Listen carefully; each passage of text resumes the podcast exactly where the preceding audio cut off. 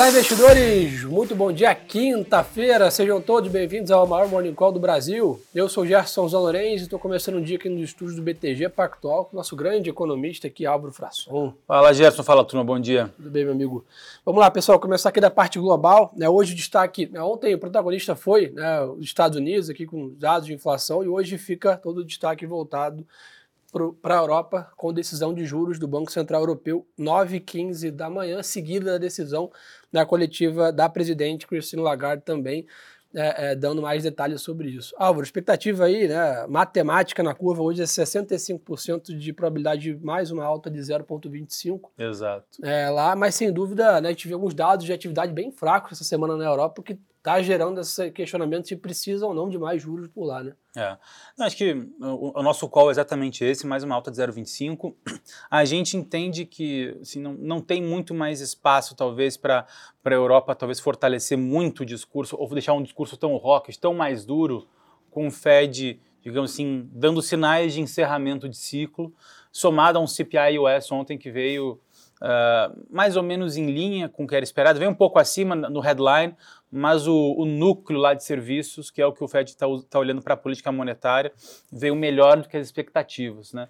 Então, eu, eu acho que isso é, traz um certo, digamos assim, alívio, tanto que ontem os mercados performaram né, bem até no, aqui no mercado, no mercado brasileiro, mercado lá fora. Então, a gente entende que o, a Cristina Lagarde, claro que ela vai continuar dando seus sinais ali de elevação de juros, mas talvez sem uma uma preocupação tão significativa do mercado quanto era antes dos dados de atividade da Europa e de inflação nos Estados Unidos. Boa. E para lembrar a todos, semana que vem temos a reunião do Fed, né? Então acho que esse CPI foi, né, como o Arthur comentou aqui ontem, o último grande dado para a gente balizar a decisão. Acho que o mercado não mudou né, a, a, muitas probabilidades, então provavelmente mais um skip na próxima reunião do Fed na semana que vem. A taxa de juros dos Estados Unidos segue né, inalterada, mas eventualmente o mercado vai procurar alguma mudança no tom ali, né, do, comitê ou do próprio Powell em relação a isso. Então, semana que vem, já deixando um, um spoiler aqui, uma semana bem importante na política monetária global e no Brasil também. É, temos aí Copom, mas eventualmente a gente comenta daqui a pouco sobre isso.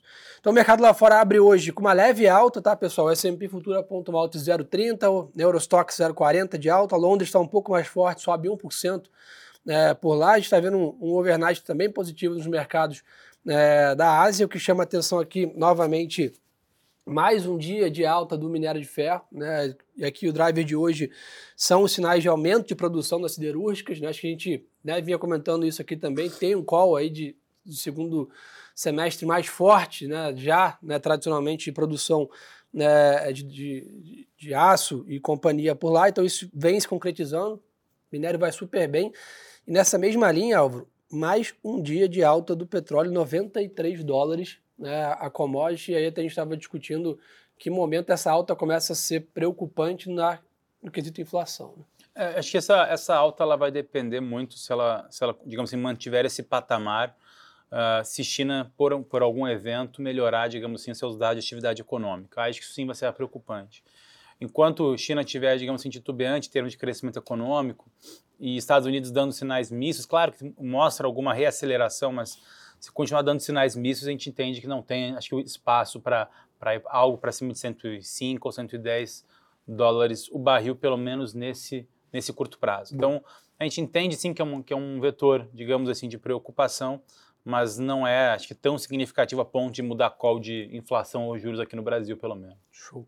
Então, pessoal, só para recapitular aqui, 9h15, decisão do Banco Central Europeu e 9h30 da manhã temos uma bateria grande de dados dos Estados Unidos, tá? Então temos divulgação de vendas de vare... É, do varejo de agosto, PPI aqui, né, índice de inflação ao produtor e o pedido de seguro-desemprego, que já é um dado né, tradicional de quinta-feira. Então 9h15 Europa, 9h30 bateria de dados nos Estados Unidos, então uma manhã né, bem intensa na parte de indicadores é, lá fora. E aí, para fechar a noite, 10 e 20 da noite, a China informa decisão sobre juros, né, dados de produção industrial e também vendas no varejo. Então, uma quinta-feira bem agitada aqui, Não. Europa, Estados Unidos e China, com indicadores para a gente é, ficar de olho. 10 anos mostra uma leve abertura nas taxas, mas ali a 4,25 não conseguiu romper ali o patamar de 4,30 ali, um patamar psicológico ali recente que a gente viu de, de aversão a risco ali quando tocou nesses patamares. Então tá ali a 4,25. Dólar index saiu DXY, tá estável, então dólar com poucas alterações aqui no mercado internacional. E tem só um destaque aqui, né, na, no mercado de capitais lá fora, a empresa de chips britânica ARM né, precificou seu IPO aí por 51 dólares a ação, que avaliou a empresa em 54 bi de dólares. Né? Então esse tema de chips, AI, né, inteligência artificial e companhia está super aquecido nos Estados Unidos é, e no mundo afora, então a gente vê aí o mercado de capitais nessa, nessa linha. É, acho que a parte global é essa. O Bitcoin também está com uma leve alta, 26 mil dólares, mas né, os criptoativos completamente lateralizados nesse patamar de preço já há bastante tempo. Né? Acho que muito aí em prol dessa dúvida sobre política monetária americana e etc. tem, né? E por um outro lado, o mercado de equity muito exuberante nos Estados Unidos, né? Então você tem uma performance atrativa né, em ações, a gente tem visto o fluxo indo né, para lá. Mais algum ponto no global, Álvaro? É, acho, que, né? você comentou bem, assim, acho que dados hoje bastante intensos, né? Sobretudo ele 9 e meia da manhã com os Estados Unidos. Acho que pode ajudar a fazer algum tipo de preço é, na curva US, então acho que isso é importante, porque tende a refletir aqui no Brasil.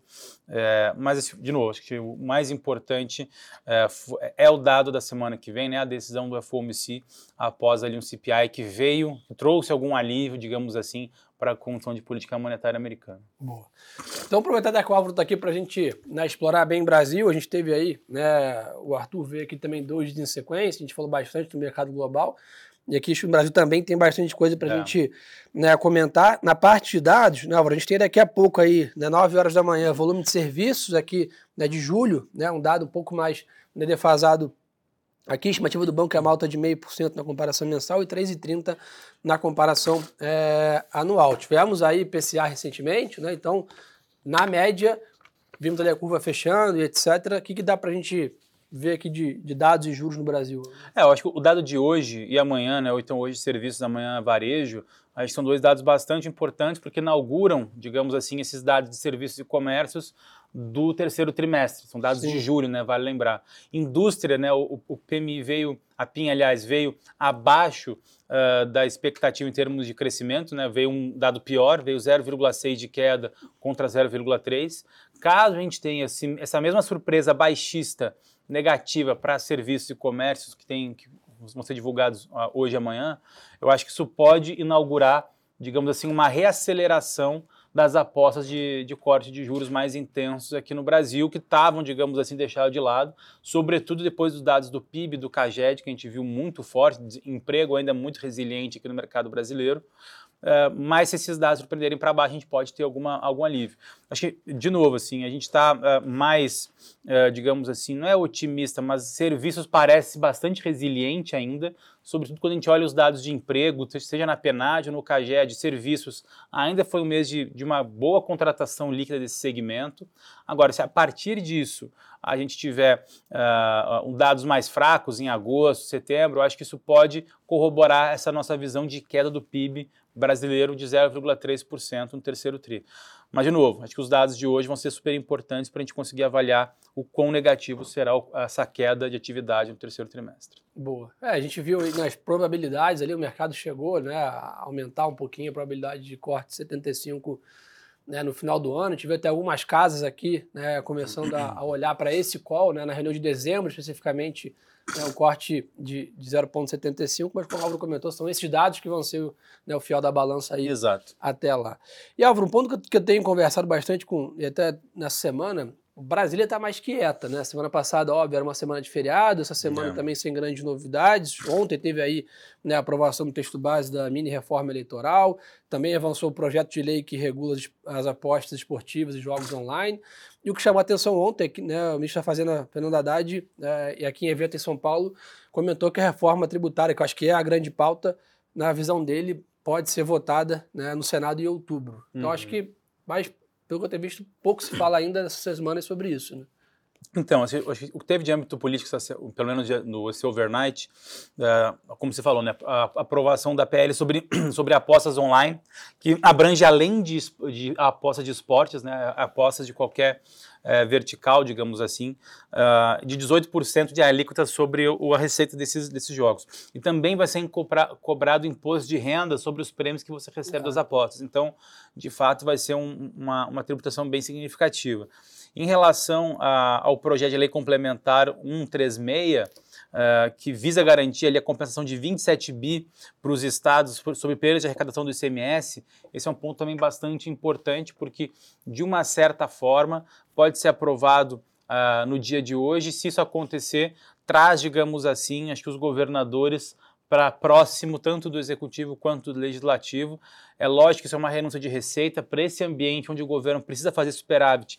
É, não é tão, tão simples assim entender isso, esse movimento como positivo, mas talvez seja uma maneira de você, digamos assim, ter um apoio é, dos estados para justamente ter uma aprovação do IVA daqui a duas ou três semanas. Boa.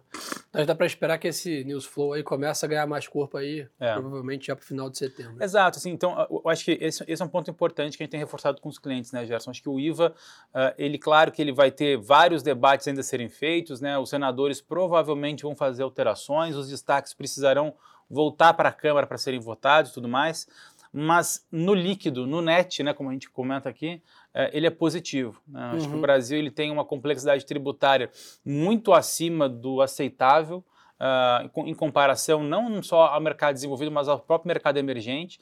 Se a gente aprova o IVA, eu acho que a gente sinaliza ao investidor estrangeiro, ao mercado, que a gente está se aproximando das boas práticas globais, da OCDE, e isso tende a trazer um fluxo mais positivo. O que a gente quer dizer com isso? Acho que a aprovação do IVA pode extravar um pouco de risco país, o que seria positivo para ativos de risco, juro longo, câmbio, bolsa. Então, acho que esse é um ponto bastante importante para a gente acompanhar. Boa. E pessoal, dá para conectar aqui, o Walter perguntou, né, Gerson, por que as ações da Vale né, não estão acompanhando a alta do minério? Né? Acho que você levantou um ponto bem importante, até eu estava debatendo isso com o Bruno Lima ontem, né, a gente plotou o gráfico do ano aqui, né? O minério e a Vale tem uma boca de jacaré gigantesca, né? O minério subindo 12% no ano, a Vale caindo 20%. Né? Então, o que, que a gente tem visto aqui, Walter? Duas coisas. Primeiro, a gente teve um primeiro TRI, né? e até um pedaço do segundo TRI, um pouco mais complexo para a Vale, especificamente na parte de produção, né? que isso acabou sendo superado né? do segundo TRI para frente, acho que isso é um driver. Mas um ponto principal que a gente tem olhado é o fluxo de capital para emergente. Né? A gente teve um agosto ali e um início aqui de setembro bem difícil para fluxo. Né? Então, acho que essa questão da China ainda está né, tá deixando essas dúvidas. A gente tem visto essa entrada de capitais para emergente para o Brasil. Tivemos aí 15 bi de saída de capital estrangeiro na Bolsa em agosto, prejudicando ainda essa perspectiva da Vale. Então, essas dúvidas ainda em relação muito mais à China né, muito mais aos emergentes, especificamente ao cenário de commodities, é o que tem prejudicado né, e tem talvez drivado né, essa diferença. Mas se você plotar historicamente, pega o gráfico de 30 anos da Vale, você vai perceber que ao longo do tempo essa diferença nunca fica nesses patamares por bastante tempo. Daí que vem até o nosso call do BTG aqui de achar que a Vale está bem descontada e está num patamar de preço extremamente atrativo, precificando né, um terceiro e um quarto tri melhores na parte operacional da companhia. E como o Álvaro comentou, a gente pode ter algum driver aqui que melhora a percepção de risco Brasil na média, esse fluxo que é muito importante, né? a gente viu no feriado que teve nos Estados Unidos segunda-feira, a bolsa parou aqui no Brasil, né? Você olhava a tela, quase não piscava não. Né, cotação nenhuma. Ou seja, a gente depende desse investidor estrangeiro para ter movimentos mais sólidos aqui no Brasil. Então, precisamos aí da volta do fluxo. Então, a gente fala que você pode ter o fundamento e pode ter o técnico. Né? Nossa visão é que o fundamento da Vale está muito bom, o técnico em si, que é essa questão de fluxo, etc., ainda deixa um pouco de dúvidas é, da explicação dessa diferença de preço, Walter. É, um outro ponto também aqui na parte de, de empresas, para a gente acompanhar, né, o Grupo Casas Bahia, né, que agora é a nova, né? Antes era a antiga Via Varejo, precificou o seu follow ontem por 80 centavos né, por ação levantou 623 milhões né, de reais. Nessa mesma linha, a empresa também teve o rating dos seus CRIs né, rebaixados pela Standard Poor's e pode ter o vencimento antecipado dessa dívida que representa 400 milhões né, de reais. Um ponto importante, aí vem muito que a gente comentou, a B3 divulgou né, ontem o volume médio diário de ações negociadas em agosto, com uma queda de 14%. Ou seja, tivemos uma queda de 14% no volume médio de trade de ações diários na Bolsa, o que mostra essa perspectiva ainda né, mais complexa do fluxo para ações. Apesar de a gente ter uma perspectiva de um ciclo de corte de juros à frente, né, valuations atrativos, etc., o fluxo ainda não chegou na Bolsa. Falta o que a gente sempre comentou que são os triggers. Tivemos alguns no começo do ano, a Bolsa fez o primeiro movimento, os segundos movimento depende desses pontos que o Álvaro né, comentou. E, e só aproveitar que você está aqui para não perder a deixa, e se nosso cenário de câmbio, seguimos ainda com, com a mesma visão, o que, que dá para a gente pensar um pouco no dólar aí? Então, acho que o dólar hoje ele está ainda muito sensível nas últimas semanas a DXY, né? então que está muito envolto desse ambiente de treasury mais longo, né? dos yields dos treasuries mais longos. Acho que se a gente tiver esse ambiente é, que ata do Fed, que o Fed vai uh, digamos assim, reafirmar esse skip que você comentou, Gerson, e isso sinalizar de alguma forma que não haverá mais altas de juros, uhum. acho que isso pode ser positivo para a real em alguma medida. Não que já não esteja precificado na curva americana, mas acaba sendo uma reafirmação de que não haverá mais elevações, isso pode ser uma sinalização positiva para a real. Para, digamos assim, um pouco mais longo, pegar um view aí até o final do ano, a gente volta ali para o papo de reforma fiscal. Dois pontos acho que são bastante importantes para câmbio, para destravar risco soberano e isso ajudar a apreciar real. Não apenas a aprovação do IVA, que a gente já comentou aqui, mas também o entendimento de que não haverá é, mudança do arcabouço fiscal é, no ano que vem, caso o governo não atinja as metas uh, fiscais de 24 e que precise fazer contingenciamento de despesas. Acho que essa é uma dúvida hoje que está no mercado, isso acaba colocando algum prêmio ainda no juro longo, no câmbio. Se tiver, de novo, uma clareza, que se o mercado ficar claro que não alter, irá alteração na regra do jogo fiscal, acho que a gente pode ter ali uma queda dos prêmios e ser positivo ali para juros e câmbio. Boa, turma. Pessoal, só para recapitular aqui os horários, dado né, a agenda cheia, 9h15 da manhã, Europa, né, decisão de banco, do Banco Central Europeu, 9 e meia, bateria de dados nos Estados Unidos, e antes de tudo aqui, 9 da manhã, dados e serviços aqui no Brasil, e amanhã também temos na parte de varejo, como o Álvaro comentou. Então, atenção aí para os horários. Álvaro, obrigado pela Valeu, parceria mestre. de sempre. Turma, quem quiser mais conteúdo, um convite bem bacana, segue a gente no Instagram também, Gerson Zon Lorenzi, Álvaro Frasson, tá aqui embaixo no Instagram, tá no chat do YouTube. Aproveita aí, tem mais um canal de conteúdo, compartilha essa nossa grande live aí com seus colegas. Obrigado pela confiança de todos, uma boa quinta-feira de negócio. E lembrem-se, pessoal, que o melhor ativo é sempre a boa informação. Um abraço.